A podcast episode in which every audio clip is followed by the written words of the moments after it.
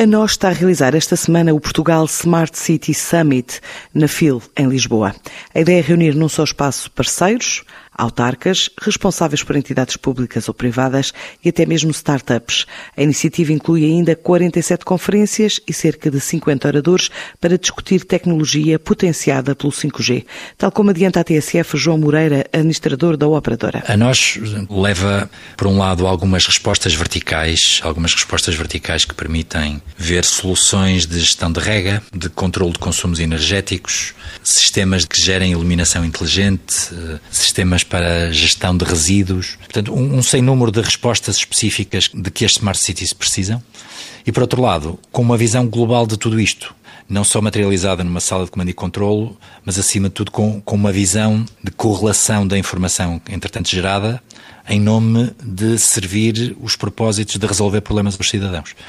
O, evento, na verdade, sendo primordialmente dirigido para quem gera os territórios e as cidades, acaba por ter alguns públicos laterais. Eh, há muitos parceiros tecnológicos interessados precisamente em contribuir para esta construção do que é uma, uma cidade inteligente. É exatamente a confluência uh, de vários sistemas que se integram e que coincidem no, no, mesmo espaço.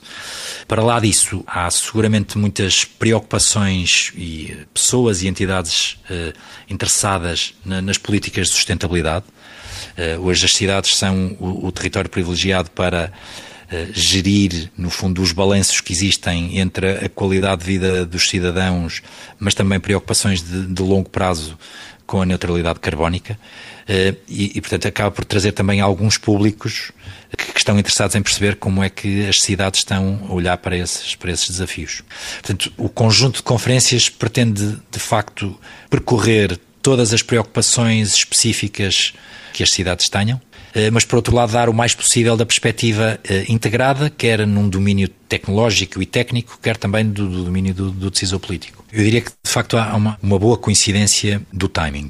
Desde logo porque o ciclo da tecnologia abre a frente do 5G e, e o 5G tem, no que diz respeito às cidades, um, um, um papel fundamental.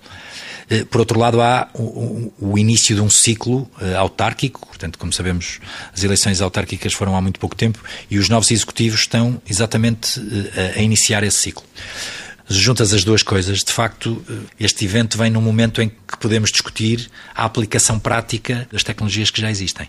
E desse ponto de vista, o timing parece-me extraordinário. É, no fundo, um reunir de condições para que muitas das coisas que já hoje existem possam ser feitas com, com mais qualidade e com mais resiliência, e por outro lado, que se eh, invista de facto no evoluir das cidades para uma maior integração da informação e poderem servir melhor os, os cidadãos. Um evento dedicado às cidades inteligentes que começou ontem e termina amanhã na FIL, em Lisboa, onde estão expostas várias soluções, desde o carregador à bicicleta partilhada ou novas versões de plataformas, soluções de controle de resíduos, água ou eletricidade, bem como outras novidades.